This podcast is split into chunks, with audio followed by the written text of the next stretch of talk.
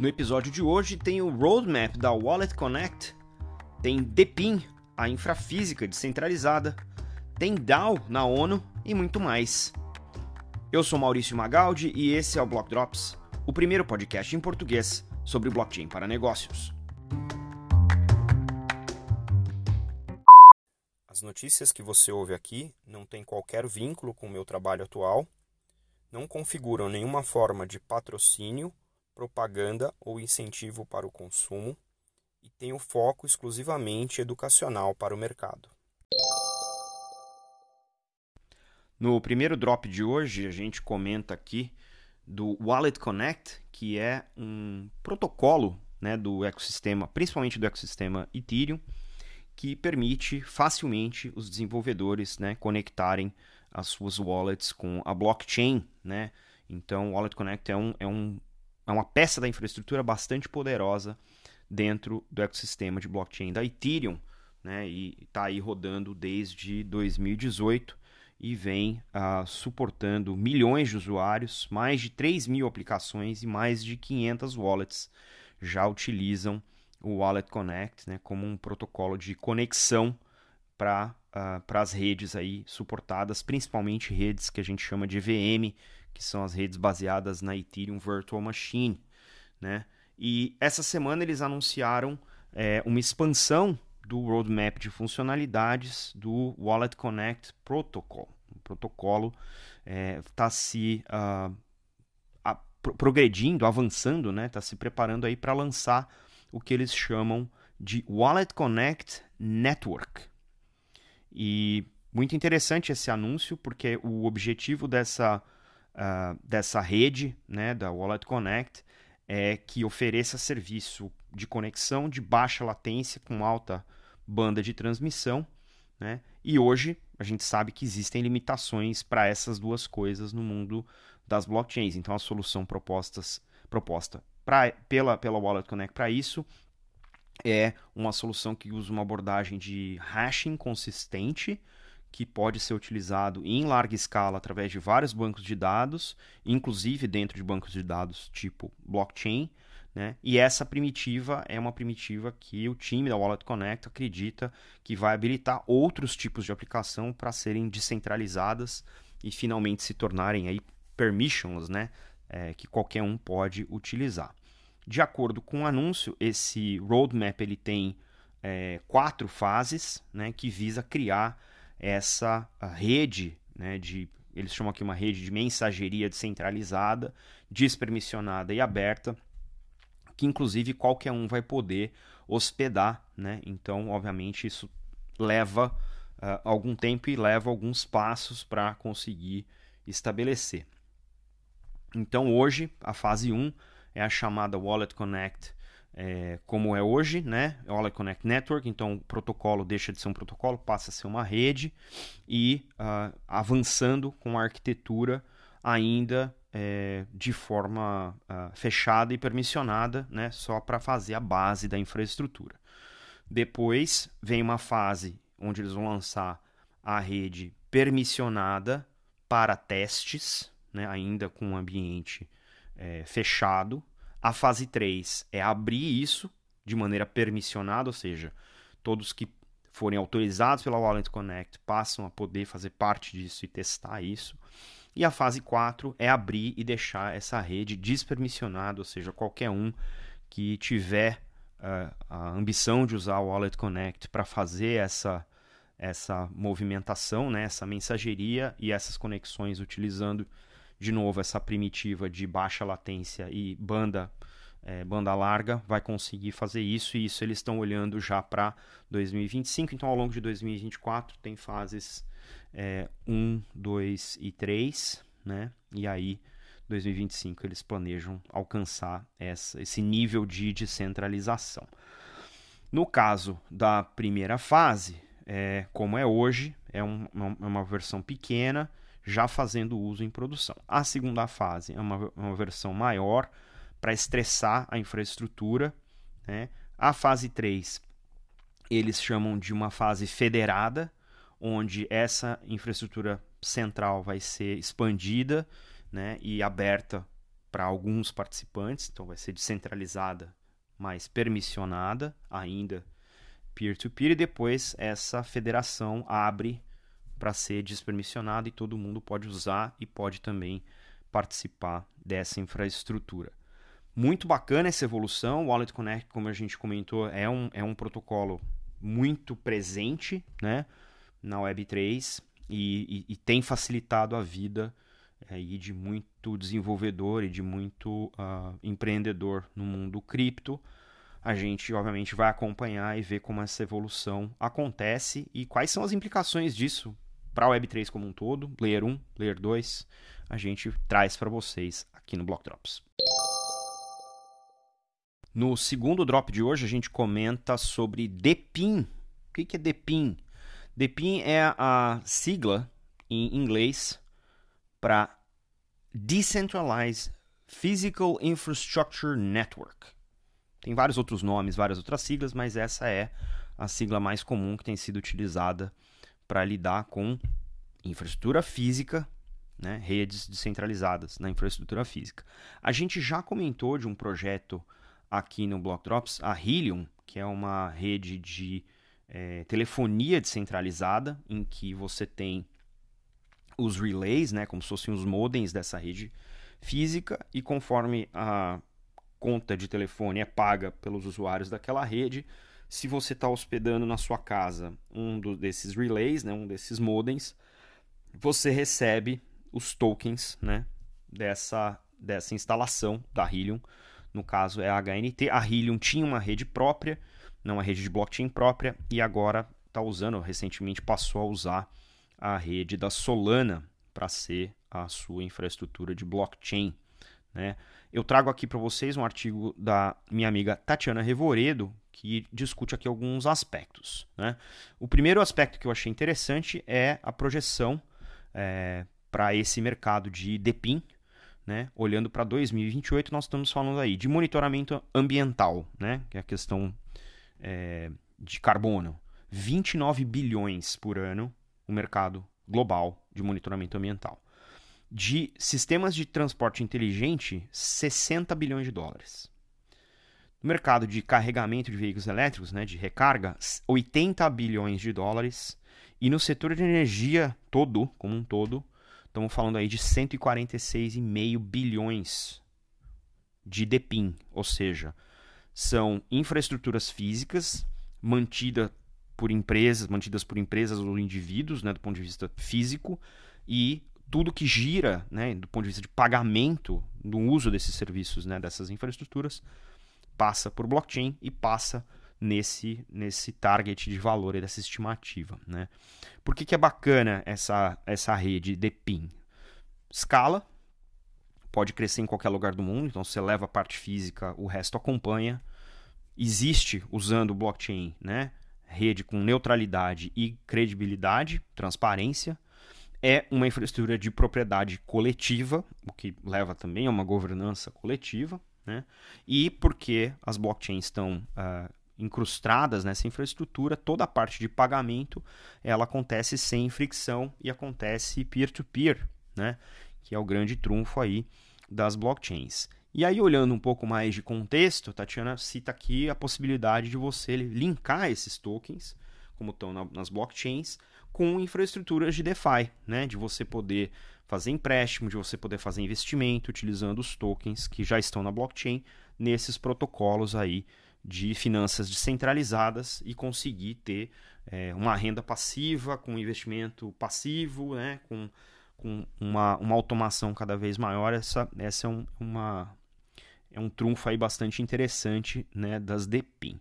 E aí a, a, o artigo da Tatiana traz aí alguns uh, casos. Né? Eu falei da Helium, mas tem a Dimo, que também é um, uma rede de PIN que permite que os usuários é, utilizem dados de mobilidade para criar aplicações e outros tipos de serviço. Né? Tem a IoTex, né, IoT, que é uma plataforma de infra para Web3 para a conexão desses dispositivos da internet das coisas. Né? A Helium, que eu já falei, o Hive Mapper, que também é de mobilidade, é um mapa descentralizado utilizando dashcams, né? O Planet Watch, que é para o setor ambiental, para a qualidade do ar, sensores de qualidade do ar. Pollen Mobile também para o ambiente, é, opera no espaço de uh, rede sem fio. Né? A Pollen Mobile é rede 5G, ocupa aí os hotspots em vários ambientes. A React Network é uma infraestrutura é, para baterias conectada em residência, então no espaço de energia. A Weave, código aberto para troca de dados trustless. WeatherXM, para a parte meteorológica. E a Wind Network, que alimenta uma infraestrutura de inteligência artificial e é uma extensão de navegador que uh, varre a, a, sua rede e vende o seu bandwidth, né, se você não estiver utilizando. Projetos interessantíssimos, com várias implicações aí, mas mais interessante é ver a fusão né, do mundo físico com o mundo on-chain, né, nesse tipo de rede, que para mim é um, um avanço significativo e talvez seja aí objeto da gente estudar mais um pouco e ver o que mais está acontecendo nessa infraestrutura descentralizada. Quem acompanha o Block Drops há mais tempo sabe que eu gosto muito do conceito de DAO, né? São as organizações autônomas distribuídas, DAO na sigla em inglês. Mas eu tenho algumas críticas em relação a DAOs em geral. Né? Tá melhorando, a gente tem visto é, alguns projetos interessantes, já comentei aqui, mas as DAOs ainda têm um determinado uh, grau, né? algum grau de, de, de questões para serem resolvidas eu tenho três críticas. Elas não são descentralizadas, elas não são autônomas e elas não são organizadas. Em linhas gerais, estou generalizando aqui, né? Mas, para minha surpresa, apesar disso, a, o IGF, que é o Internet Governance Forum, ou o Fórum de Governança da Internet das Nações Unidas, formou um grupo para começar um piloto de uma DAO. Olha só, o IGF é, usa, em vez de descentralizado, o termo distribuído para essa DAO, né? o que para mim é bastante curioso. É, deve ser distribuído porque ela não é despermissionada, ou seja, não é permissionless, vai ter que ter alguém autorizando né, essa entrada. E a ideia aqui é explorar como os órgãos do setor público podem trazer os princípios de governança das DAOs, né, das blockchains, para o trabalho do dia a dia de governança dos seus, das, das suas agências. Né? Uh, obviamente, quando a gente fala de DAO, nós estamos falando de smart contracts, a gente está falando de tokens, a gente está falando de votação on-chain. Né? Então, isso, obviamente, se você é um, um, uma agência é, pública, né? um órgão público, as blockchains podem dar muita transparência em relação às decisões que estão sendo tomadas por esses, uh, por esses órgãos. Né? Para esse piloto, uh, o, o IGF aqui criou um, um grupo chamado Dynamic Coalition, ou Coalizão Dinâmica, né, que é um grupo uh, independente, um grupo de trabalho independente, e o tópico desse grupo é focar em uh, padronização e uh, garantia de segurança das blockchains. Né? Obviamente, isso tem um overlap com outras frentes de trabalho aí do IGF, mas para esse caso é focado aí nesse experimento com essa DAO distribuída deles aí, né? É, de acordo com a nota do, uh, do Ledger Insights, é, eles estão olhando para isso como se uh, fosse utilizar essa padronização para ajudar a DAO a se organizar como o próprio organismo, né?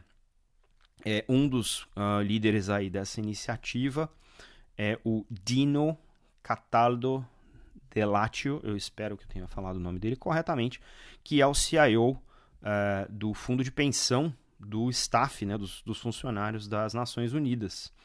É, segundo ele, eu abro aspas aqui, essa iniciativa significa um passo uh, fundamental em direção a estabelecer um modelo de governança inovativo e seguro, garantindo que as tecnologias blockchain possam ser alavancadas para o benefício das organizações do setor público esse grupo né, das Nações Unidas, IDF, com DC aí, e o pessoal do, da padronização, uh, se mantém comprometido em uh, impulsionar colaboração, transparência e a adoção responsável de tecnologias emergentes, fecha aspas.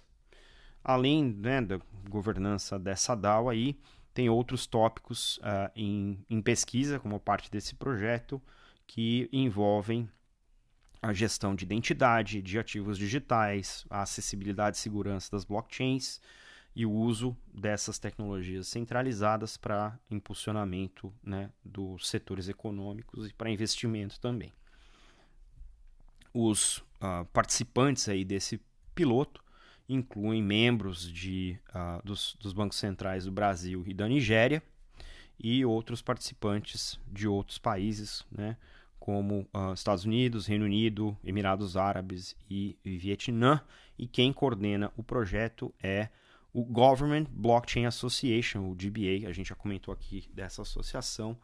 Então parece um trabalho sério. Vamos ver se essa DAO distribuída da ONU realmente ajuda a dar mais clareza, mais transparência e também levar né, as DAOs para um, uh, um modelo de operação que seja organizado, que seja autônomo, nesse caso aqui, que seja distribuído.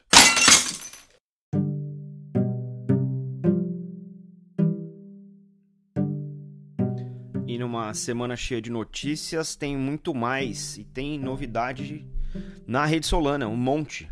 A Ondo Finance anunciou que vai deployar a sua solução de é, tesouro americano tokenizado na rede da Solana.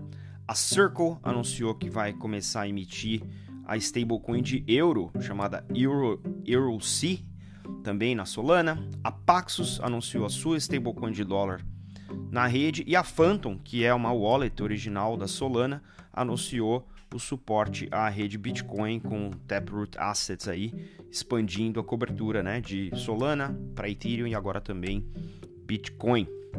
No mundo da Cardano, a Petrobras e a Cardano Foundation anunciaram uma parceria para educação em Web3, aí, educação institucional, e a Option Flow anunciou uh, uma DEX de opções também na rede Cardano. O projeto brasileiro Bellum Galaxy levou um prêmio no hackathon da Chainlink com uma solução para consórcio tokenizado. O Detran do Distrito Federal anunciou que vai testar emplacamento registrado na blockchain e já conversa com o Banco Central para ver como integrar isso tudo com o DREX. Na Nigéria, o Banco Central publicou as novas diretrizes para a regulação de cripto no país, o que é uma mudança substancial aí de postura ante ao banimento de cripto que vinha acontecendo já há alguns anos. E no Reino Unido, uma nova legislação prevê o sandbox regulatório para valores mobiliários digitais ou tokenizados.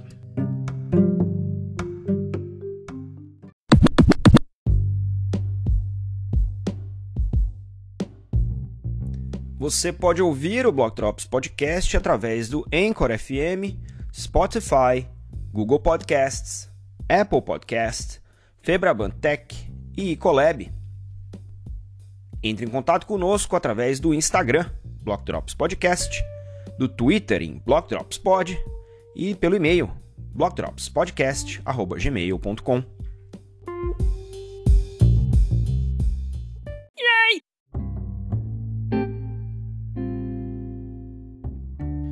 E os salves de hoje, para quem compartilhou os links que você encontra na descrição do episódio, vão para Katie Wheeler, Fábio Chesini, Jeremy Allaire, Thiago Nunes, Jess Holgrave, Leonardo Cavalcante, Dan Ferni, Rafaela Lofredo, Cláudia Mancini, Gura Kiwana, Kate Tolley e Tatiana Revoredo. Acompanhe os meus conteúdos em inglês em bi.elevenfs.com. Me sigam também em blockdrops.lens e na newsletter do LinkedIn. E não se esqueça de deixar as estrelinhas aí no seu tocador favorito. A gente fica por aqui. Feliz Natal, stay rare, stay weird. G.